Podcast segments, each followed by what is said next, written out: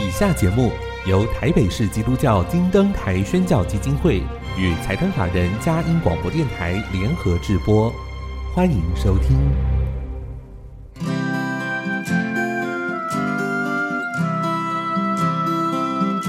在现代紧凑的生活节奏里，以爱建立和谐的家庭生活，以喜乐专业的态度投入服务，一起营造你我的美丽人生，成为一个快乐又丰富的译文生活家。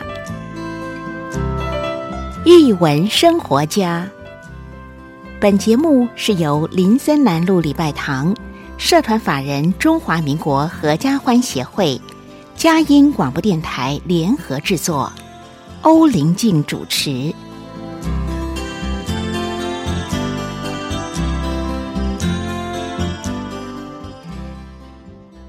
这里是佳音联播网台北 FM 九零点九。桃园 FM 一零四点三，各位听众朋友，大家好！您现在所收听的节目是《艺文生活家》，我是节目主持人林静，很高兴跟您在空中相会。节目一开始跟您分享展览的讯息，不知道听众朋友是不是喜欢欣赏文物呢？其实每逢我们在博物馆或是展场观赏这些文物时，首先会吸引我们的可能是它的造型，或是上面的一些纹饰图样。如果我们可以多一点的了解文物的时代背景，或者是它的一些功法，或许我们就更能够欣赏文文物的风格了。在这边要跟您推荐十八世纪中国最具代表性的瓷器，也就是在康熙、雍正、乾隆期间，当时材料的研发或使用。还有三位主政者对官窑不同的诉求，形成三个阶段的风格形式。那这个展览正在故宫博物院展出，它的时间从去年开始展到今年的年底十二月三十一号。再一次跟您分享，故宫博物院北院展出风格故事法兰彩瓷特展，从去年开始展到今年的十二月三十一号。喜爱文物的朋友们，欢迎您阖家共赏，不要错过喽。今天又到了我们好书分享的时间，音乐过后开始我们的访问。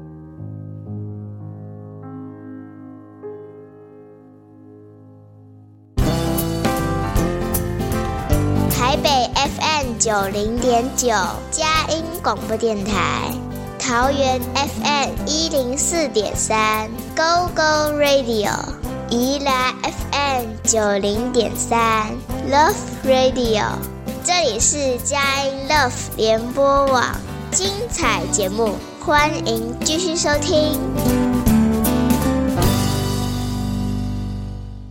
欢迎回到艺文生活家，我是节目主持人林静，很高兴跟听众朋友在空中相会。今天又到了我们好书分享的时间，一样邀请到我们的好朋友维京国际的主编宗玉印小姐，还有编辑詹倩怡小姐来到节目分享。那主编刚才有特别跟我讲说，这一次这个生力军倩怡小姐，我们在 FB 上都要倩倩哦，是个非常会说故事的编辑好，大家都可以听听他的功力了。然后现在在我面前呢。有好多很好的书籍，不仅是颜色缤纷啊，里面的内容也各样的多样式，这是维京国际的特色，有各种不同主题，丰富我们的阅读经验。第一本是尼克叔叔的书香，这本书是请倩怡编辑为我们做一点分享啊，这是当时你好像负责的一本书。大家好，我是倩倩。呃，尼克叔叔的书香呢，这次是我们维京国际呃来进行策划的一本台湾原创的绘本。嗯、那它是由施佩君老师来做撰写，蔡元廷老师来嗯绘图。那其实我们从封面上面，我们就会看到一个很大的书箱，里面呢有一位尼克叔叔，他的背后都是书，所以我相信读者可以从这个封面就可以感受得到，这是一个献给爱书人们的书。听说这个书好像有一个原型，嗯、对不对？是对，可以跟我们分享一下当时施老师他整个创作的一些心路历程，然后怎么样根据原来这个真实的人物做一点改写。好，那这个部分我来讲好了。OK，你们当初发想的过程。嗯、对对对对对。那因为其实就是我很喜欢，就是网络上如果看到一些真实的那个人发生的故事，啊、然后我觉得哎，这个故事好像可以发展成一本书。对，嗯，我就会把它留下来。这样。哦、那当时看到呃有一则网络新闻，嗯、就是消息，就是说澳洲有一个。有一个男士，因为他很喜欢书，嗯、那因为书家里放不下了，所以他就做了一个这种书箱，就是就是可以大家换书、交换书来阅读，啊、然后可以让书更多流通啦。对对对对对，我觉得这是很棒的 idea，、嗯、概念。因为对，因为我家也是书满为患。我们很多人爱书都是这样子。对，对，对，那我就那个时候就觉得说，哎，这这个故事好适合发展成绘本。是。然后其实有跟公司就是报告这件事，嗯、我说，哎。是不是有有机会会这样的？然后也有跟编辑部的大家讨论这样，这个事情我们就先就大家有共识，然后就先放着这样。那一直到后来，因为有机会跟施佩君老师合作，那我非常喜欢施佩君老师的文字，而且觉得他是个很会写故事的人，他会写故事。对，然后那个时候就。把这个故事给施老师看，然后说：“哎，你有没有兴趣把它变成一个一个绘本的故事？”施老师就是他说他很有兴趣，而且因为他之前待过毛毛虫基金会，然后毛毛虫也有在做这件事情，是就刚刚好，对，就是有实际的经验之后就更有感觉。对，然后就是一切刚刚好，然后他就把这个。这个网络新闻，然后变成了一个转化，这样就是就变成一个这个很有趣的故事。变成故事后，就是我们也花了一点时间，就是每边有在找说，哎，看看什么人比较适合这样。那后来也是很高兴找到蔡元廷，他把这个故事变成一个图像非常丰富，然后非常可爱的故事。对，主编也要有这个看见哦，就是有一个。故事怎么样的形成，可能来自于这个网络，或者来自于某些新闻，然后刚好很符合现在人的需要，对不对？然后转换成一个故事，找到合适的人。那在这个编辑过程当中呢，有没有什么样子特别的一些经验可以跟我们做一点分享？青年这边，包含这个故事的整个脉络，我相信，呃，作家写归写，但是可能。过程当中是不是要有什么样的转折？应该也编编辑讨论蛮多次，因为这是编辑刚开始的发想。嗯，那因为倩倩是比较后来就是协助这个协助这部分，那呃这部分还是我来讲。玉印主编来跟我们分享，因为整个发想是从你那边开始的呢。那个时候就是呃施老师他的文字进来，其实我们没有。修改调整很多，嗯、因为他其实我觉得他已经蛮完整成熟了，其实还蛮蛮精准的这样子。嗯、那只是当然，我们在进入版面编排的时候，一定会有一些对字的调整嘛。对，对，因为有的时候图像其实呈现出来后，文字我就可以让它再精炼一点。嗯、对，那所以其实呃，我们比较常在呃后期比较在讨论调整的是图像的部分。嗯，对，图像部分，我们虽然文本给创作画家，那但是画家原先设定的形象，可能跟我们，比如说自己编辑在想象的形象会不太一样，所以其实。嗯，在中间我们就是来回有调整一下，比如说尼克叔叔的样子应该是什么样子的？对，他有什么造型呢？然后他的太太应该是什么样子呢？对，然后就是其实因为整本书也进行了大概几年，有两应该超过两两三年了这样。然后最近就是因为呃，芊芊在策划活动，就是要我们要邀请石佩君老师跟那个蔡元婷老师来分享嘛。然后蔡元廷老师就列了一个，就是从第一稿的初稿到第二、啊、第三、哦、第四，其实我自己都我自己都忘了。然后芊芊就是分享给我们看，我们就是真的笑出来，因为没想到就是我们编辑可能跟。画家创作者在讨论这个过程中，啊、其实，在那个画家的心里也产生了很多小剧场，场啊、对对对，就是怎么去沟通这样变化，哦、其实这个很重要哎，能够让大家看到，特别如果将来要创作者，他知道怎么样跟编辑可以有一些互动，跟一些沟通的方式，啊，这都是很珍贵的史料，对不对？那那非常欢迎到时候来听新书分享会，对对，待会就要请那个倩倩分享，因为她策划的嘛。倩倩可以跟我们分享你自己在。呃，后期啊，接触这个编辑，这个这本书给你最难忘的部分嘛，以及你怎么去策划这个活动？呃，我收到书的时候，其实书稿蛮完整的这样子，嗯、那所以我是在想，如果是以一个呃，就是我们编辑大多都是爱书人，那我们也常常会抱着书不放，所以这个心情就是要怎么样去分享给大家。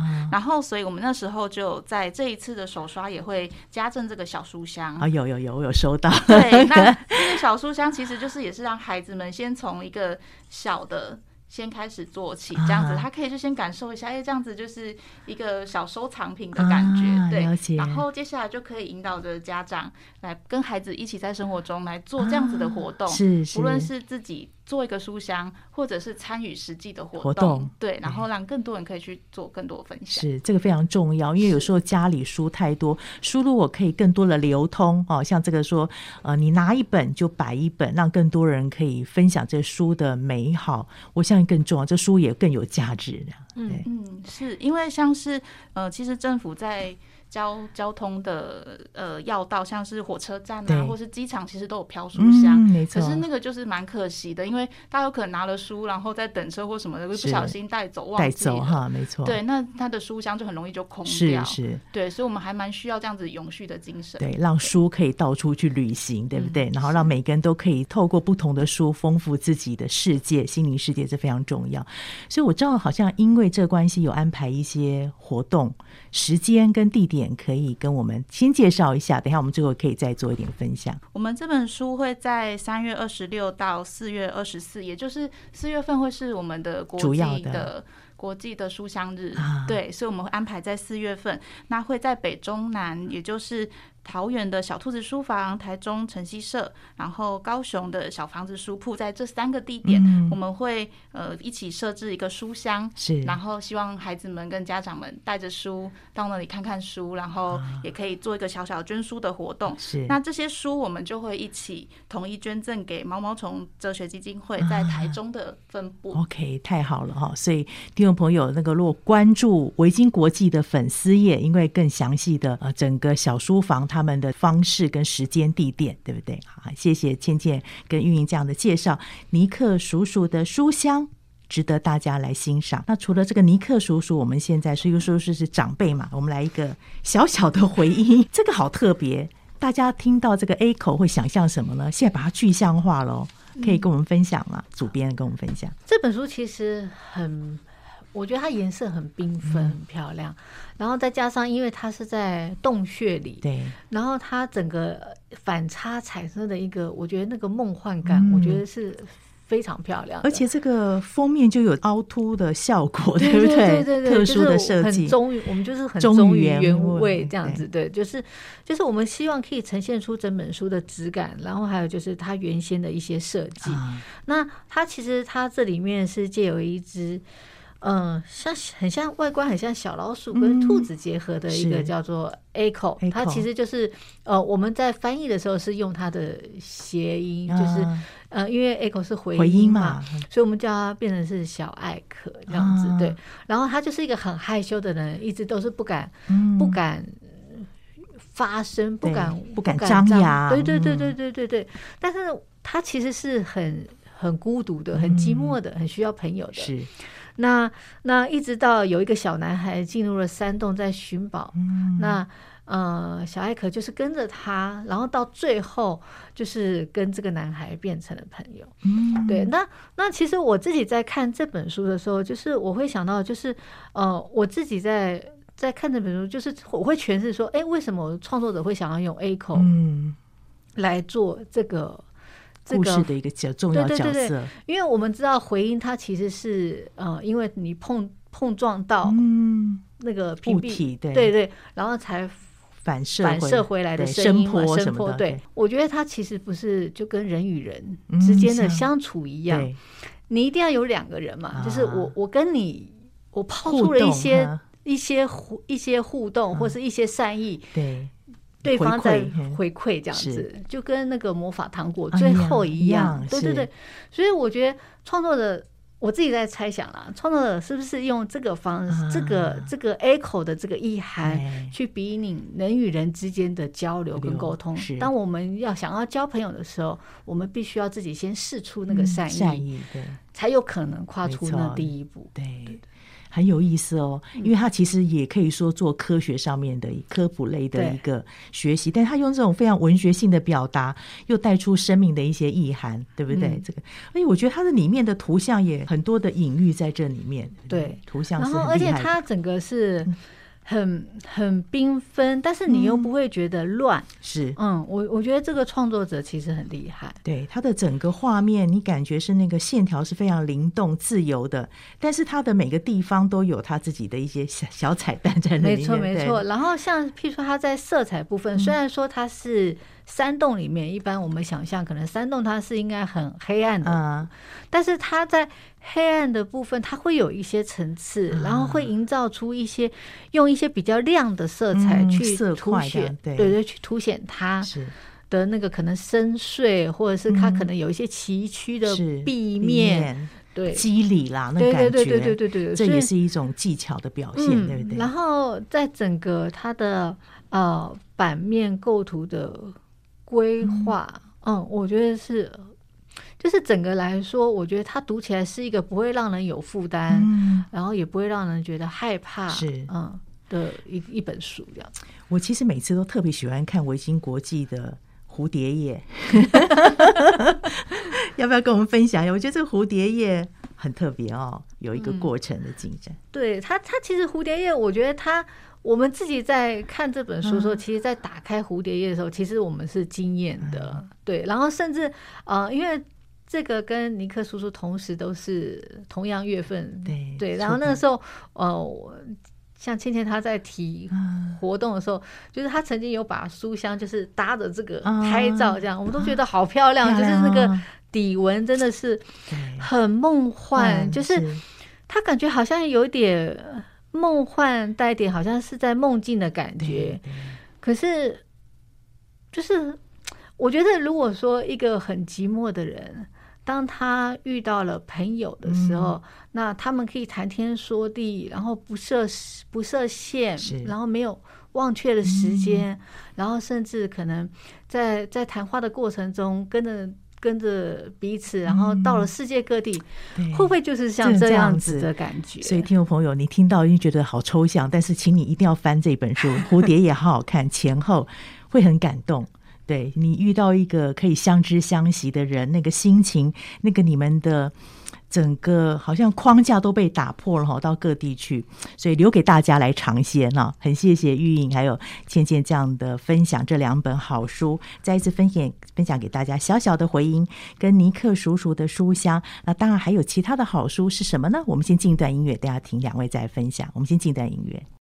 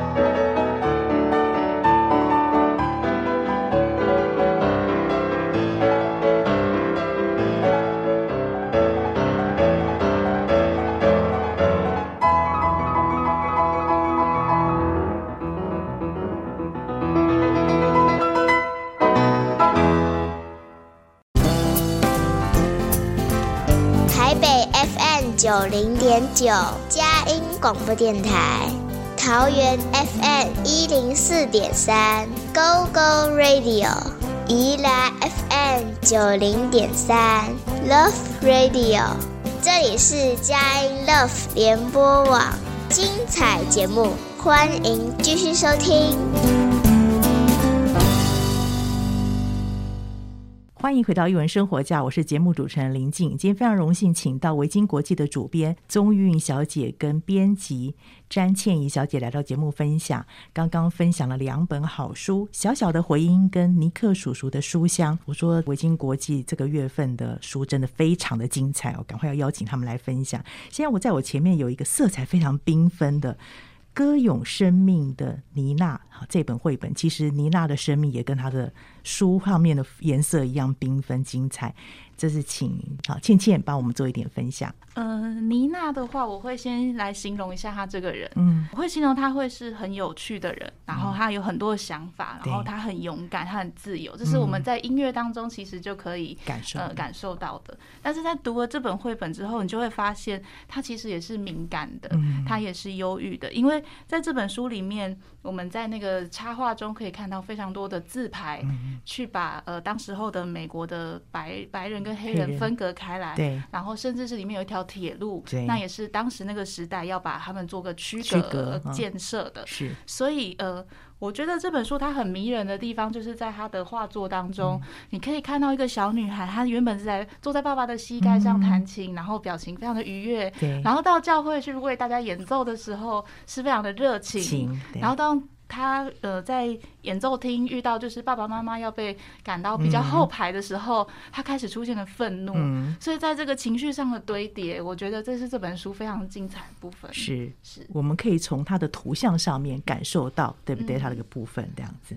是。那这个故事里面其实就跟着他的一个生命历程啊，特别很重要的部分，也让我们发现，过去我们可能只知道妮娜的歌曲。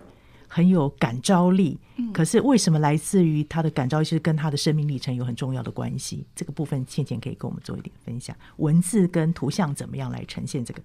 嗯，好，其实这本书呢，因为呃，它是有关于民权的一个呃争取，对，我们用争取来形容，然后。呃，因为有一些像是这样子这一类的书，他就会用比较多尖锐的字眼。对。那然而这本书是没有的，所以他在美国的评价是非常的高。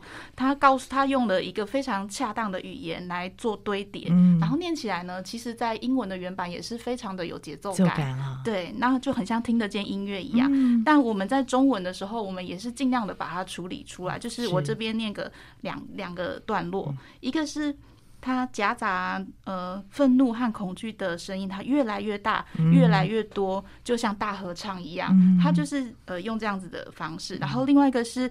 呃，逐渐升高的怒吼声，它变得越来越响亮、急促，最后汇聚成一种极度痛苦的单一鼓声。嗯，对，他这样子，他就是把那个张力就显现出来，他不需要用到非常批判或是讽刺的字眼。其实这样子的绘本内容是更适合中小学生来看的。看，对对对，我很喜欢的图像。嗯，这个绘者的应该大家蛮熟悉，就是市场街最后一站的绘者嘛。他的图像的寓意其实有时候非常强烈，那个张力，好，比如说他这边有一个是讲到那个马丁路德金恩博士的那个事件时候，然后刚好是妮娜在演唱那个钢琴里面被关了，那个对比非常强烈。就是在他的图画里面，他的人人物的线条其实是。轮廓是非常简单的，造型很简单，嗯、但是他在他的呃衣服的颜色上面，或者是造型上面，其实如果熟悉妮娜的人就会发现，他的造型是完全复刻妮娜 当时表演的的造型神情哦。对，我说我拿到书的时候一看，刚开始还没看到这个妮娜字，我说哎，这不就是那个妮娜？因为她的侧面还有她在唱歌开口，眼睛这样子微闭的那个。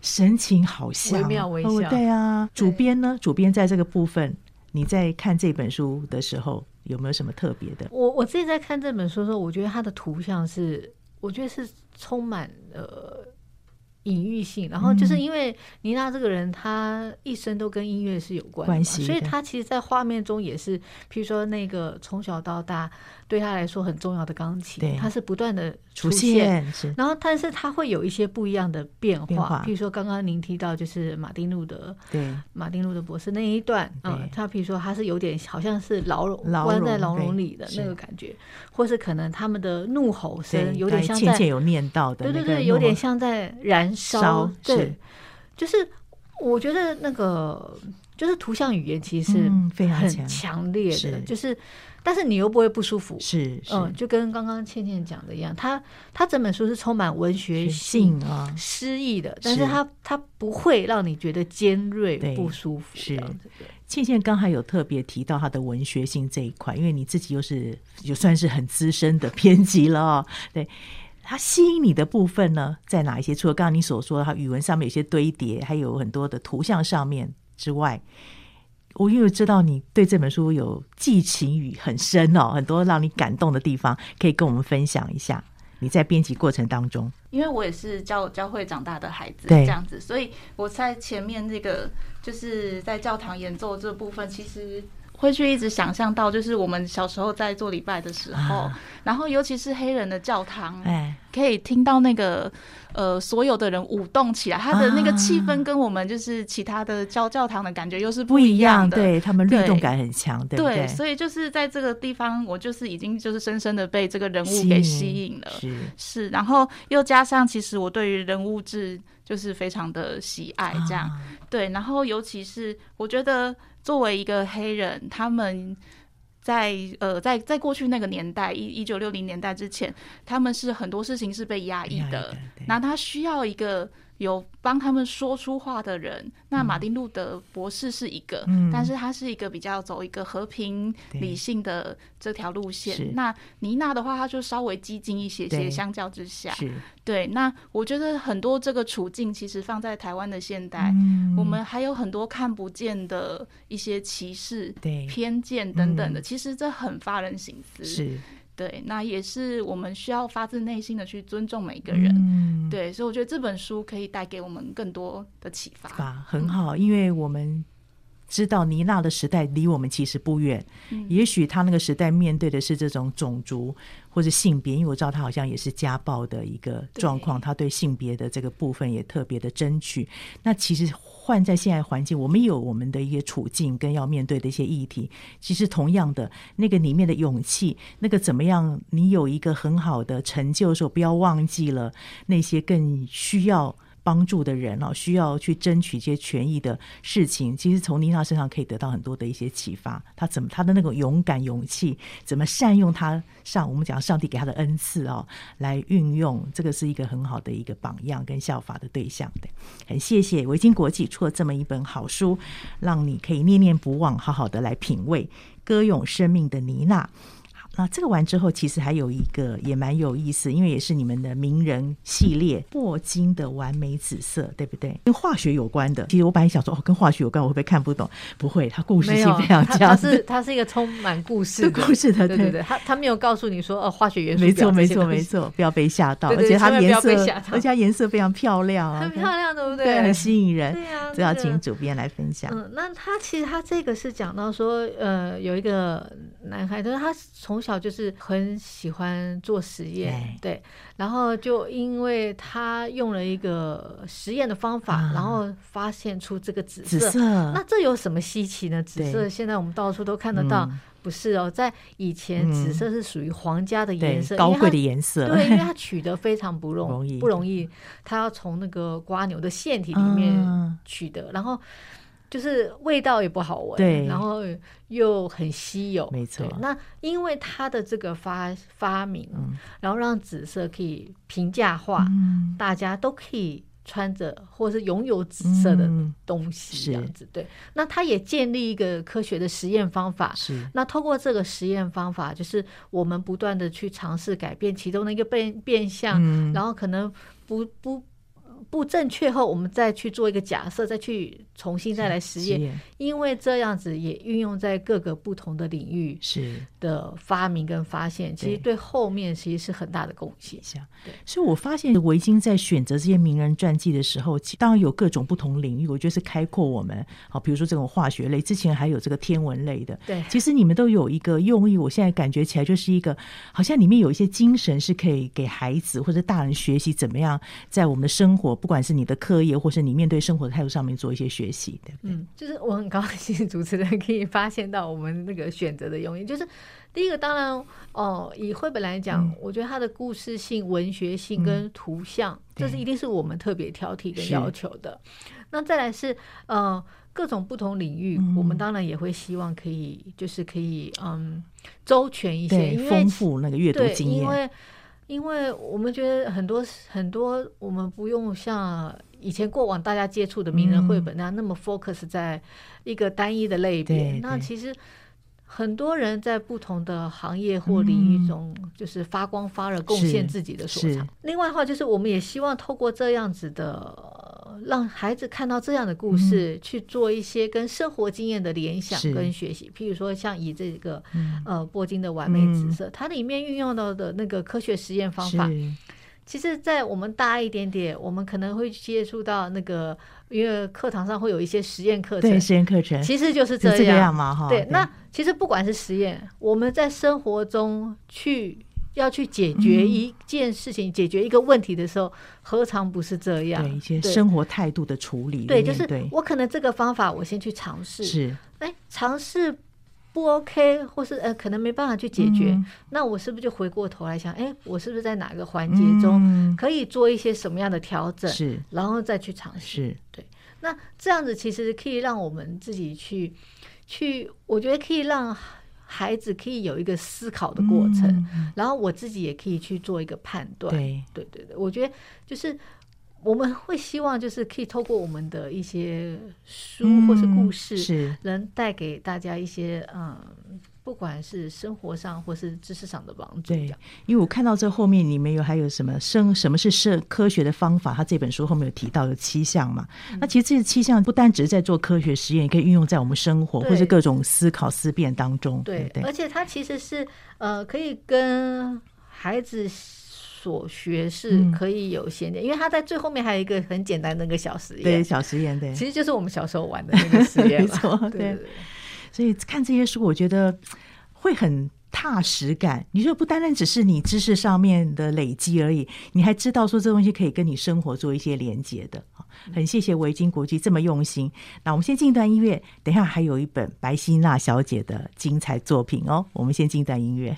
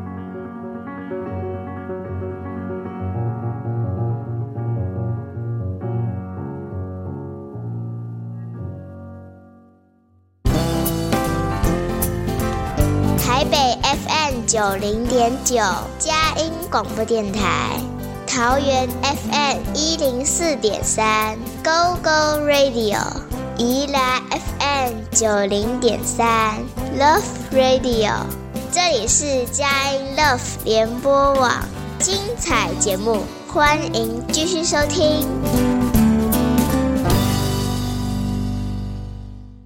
欢迎回到一文生活家，我是节目主持人林静。今天是邀请到维京国际的主编宗韵小姐，还有编辑詹倩怡小姐来分享。刚刚分享了好多精彩的好书，那最后这一本呢，我们刚才一直在想说，这个白希娜作者怎么这么会写呢？而且是让你好像会感动到心扉的那样的一本好书啊、我们就请倩怡哈，我们分享，因为白希娜小姐基本上就是一个。很不怕把一些社会现象，或者是孩子应该面对处境、生命当中的困难度，甚至有一些悲惨东西，他可以很勇敢的写出来，所以他得到林格伦奖。那因为他觉得相信孩子是有能力去面对这样的处境哦。那现在有一本书《小年与柳树少年》，可以跟我们介绍一下吗？倩倩。好，这本书它的封面其实就是一个呃大雪纷飞的背景，嗯、那小莲就站在前景。那我们的书名上面还有闪亮亮的烫银，其实拿在这个手上的时候是一种冷冽的感觉，感觉对，就是一股冷风吹过。嗯女主角呢，她就叫做小莲。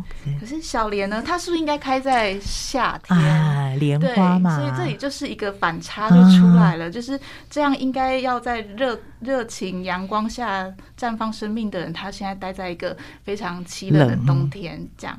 对，所以呃，这个故事是白希娜她从传统故事来，他们韩国的传统故事来做改编的。嗯、所以传统故事里面，我们就会看到。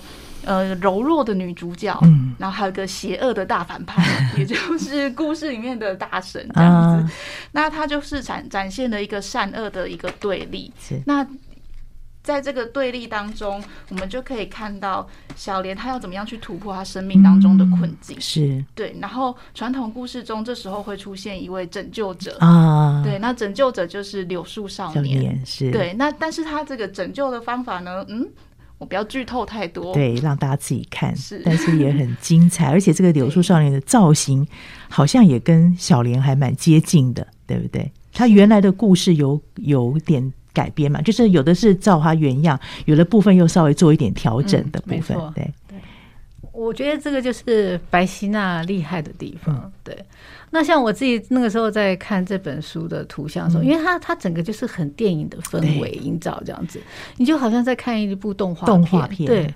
然后我在看这本书的时候，其实呃，我自己就是常常会 murmur 在那边说：“哎，你不觉得那个书中的大反派，就是他他虽然是形象是个大神，但是我觉得他也很像个大叔。”对。对不对？对，没错。然后小莲跟柳树少年又有点像，有一点接近。对，他要跨越好像这种很清楚的细节性别界限。所以我自己其实一直在想，就是很希望可以有机会可以问一下那个白希娜老师，嗯、就是他在做这本书的时候，我自己在觉得说，嗯、会不会他是其实是有一个用意在，嗯、就是其实就是不管性别，嗯、不管年龄。嗯。我们常常就是，如果说，嗯，就以书中的书中的剧情故事来说话，就是如果我们当我当我们把另外一个人，我们把他视为是自己的私有物、所有物，我们去去处处的去限制他、掌控他、掌控他，我想掌控他一切，然后其实这样反而是把对方推到推远，越推越远，是。因为每个人都需要尊重，对，都需要爱，对。我觉得我自己会在想，就是他在他在那个意向上，就是他在那个容貌上这样的设计，不晓得是不是有想要这样跨越那个是。那个那一条线，然后去就是让我们可以有一些。形式还是我自己想太多这样子，但是我的想法是对，有有个方向性了。对，那但是我觉得就是书也是有趣的这一点嘛，就是可以让读者有各种回应嘛。对对对，读者可以有各种回应。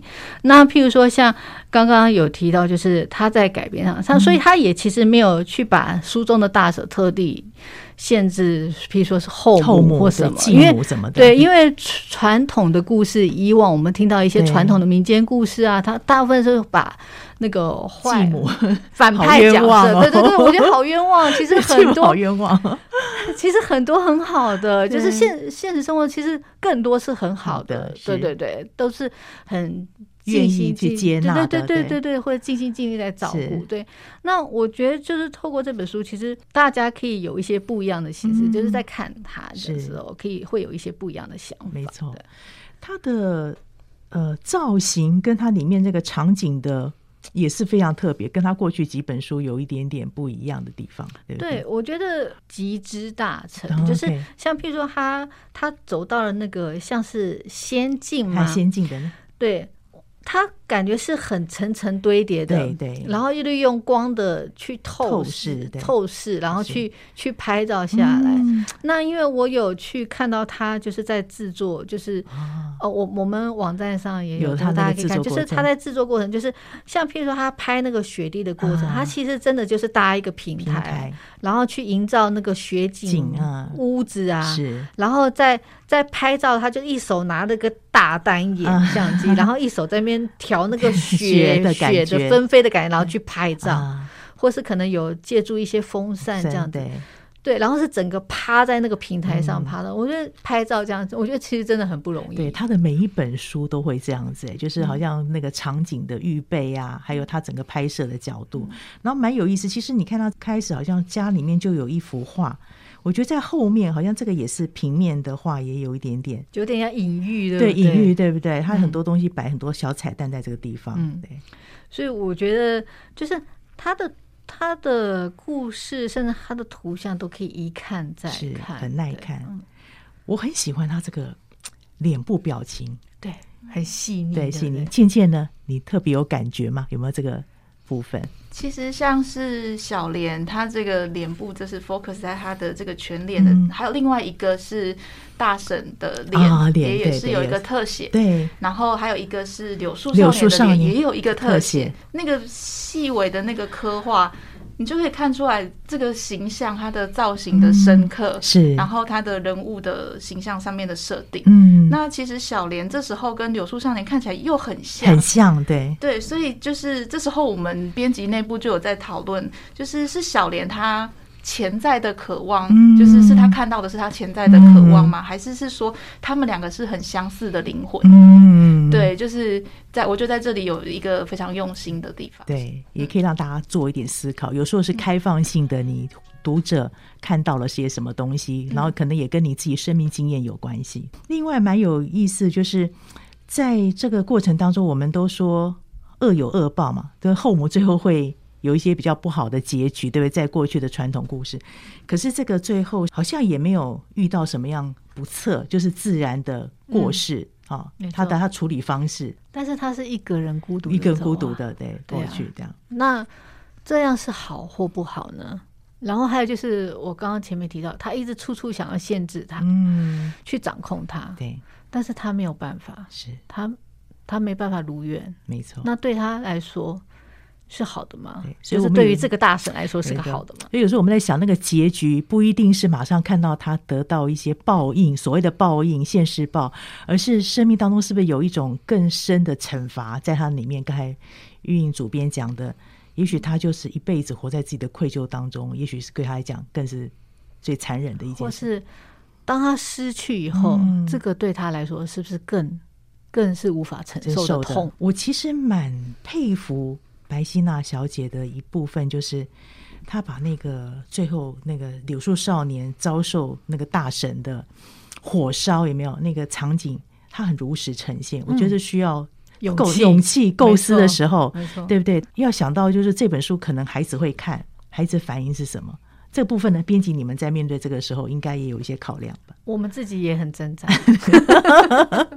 对我，我们其实老实说，我们确实也有在考量这个部分，嗯、然后也有在想这个部分。嗯、然后，可是，呃，我我们后来其实大家在讨论，就是有的时候可能是大人多想了。嗯，就是孩子有时候听故事，他就是很顺的，对，去听过去，哦、他也不会特别多想什么，嗯、或是多诠释什么。嗯、有时候往往其实是大人多去做了一些判断跟设想，嗯、譬如说像嗯。我们之前就是常常看到，譬如说卡拉森他们作品，啊、他们其实都是有点黑色幽默，幽默，然后结尾并不一定是 happy ending 哦，可能是被吃掉或干嘛。是是大人那时候觉得可能很恐怖，嗯、可是孩子看了不会。嗯，就是孩子其实是有能力去去消化它，去面对这样子的事情。对，那他可能就是当成一个故事。那我觉得一方面来说，因为大人经历了社会化，嗯、然后他经历了。经历的事情比较多，嗯，所以他可能会去把自己的感受或者感情投射在这个事件里面。是。孩子的话，因为他可能还没那么多经验，嗯、那对他来说，现在就是一个好看的图片，嗯、然后一个一本好看的书，嗯、一个好听的故事。那或许这些东西都是沉淀在他，就是可能内化成自己。的一某一部分，等到之后长大了，可能他才会多了一些生活经验，他才去跟他发酵，对，没错，去发酵，对，这讲可能是孩子生命经验不太一样，对对。对，所以我觉得就是有的时候，其实我们就是嗯，很轻松的跟孩子一起去分享一本书就好，有时候可以不必去太。设限太多，对。那当然，如果说自己的孩子是比较敏感一点的话，那可能我们在在跟孩子共读的时候，可能我们自己就会去去调整一下，多谈一些什么东西，对对对对，去多跟他分享一下，跟去理解一下孩子的想法跟看法。对，我觉得其实都是有方法跟办法的。倩倩呢，因为你很会说故事，所以这个部分你会怎么跟孩子来谈呢？嗯，其实柳树少年他。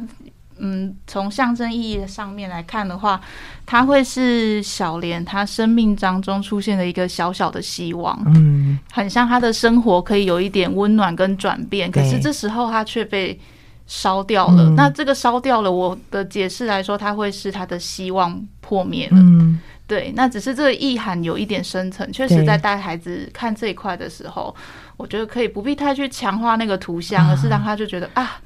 怎么会发生这样子的事？然后我们再去跟他深度的对谈。对谈，对，就是他在这里，就是我觉得他也像是动画处理的一个部分，就是在你的动画剧里面，其实也是有很多坏人或者是兔子什么绑在铁轨上啊，然后火车开过去啊等等的。对，就是对孩子来说，他其实就是一个。一个呃，动画到了一个高潮点，然后需要换气的那个是是是，一个张力出现，对对对。那就是当然，后续就是如果孩子有更多的疑问，那就是再跟他聊一聊。是是，我其实后来在看他这部，他说小莲没有放声大哭，反而将柳树少年的骸骨。小心的捡起来，哎，想为什么没有放声大哭？也许它里面就有一些坚韧在那个地方了，对不对？嗯、那对孩子来讲，有时候他们也会这个样子。有的是当然会觉得遇到难过的事情会挫折挫败，可是孩子的成长过程当中，他不见得都很顺利呀、啊。也许他也累积了某一种能力，或者是可以应对的方式。这也是白希娜她一直，我觉得他很信任孩子，嗯，他相信孩子可以承受这一点。是对，对，对，我觉得或许这是作者。对于孩子的一个体贴，对，对，因为如果文字上如果变成那样子，嗯、会不会对孩子也造成一些影响？是，嗯，对对，所以这个字间的距离具体拿捏，其实都是一个大智慧。是，也很谢谢编辑这么有勇气的出了这一本好书。呃，当然是小部分，但整体看起来，我觉得还是很感动人呐、啊。对，对很感动。其实他他整个读完会让你是。充满希望，有希望，对对对，没错。那看到了生命当中的百态，你不见得每一个遇到人都是那么善意对待你，但是你还是可以维持你生命有的温度，而且那个温度会回馈到你。没错，很谢谢两位今天这么精彩的分享，《小莲与柳树少年》，佛经的完美紫色，歌咏生命的妮娜。小小的回音，还有尼克叔叔的书香哦。对了，尼克叔叔的书香还有一个活动，可以请倩倩再帮我们介绍一下嘛？刚才可能听众朋友没有注意到，然后让大家可以更关注到几个书房有相关的活动。好的，在三月二十六到四月二十五这段期间，欢迎各位到桃园的小兔子书房、台中的晨曦社，还有高雄的小房子书铺，可以带着书家里书况良好的书籍，那一起到书店里面来进行呃交换好书的这个活动。那您所捐出的书呢，维京国际会统一捐赠给毛毛虫儿童哲学基金会台东中心。好，谢谢。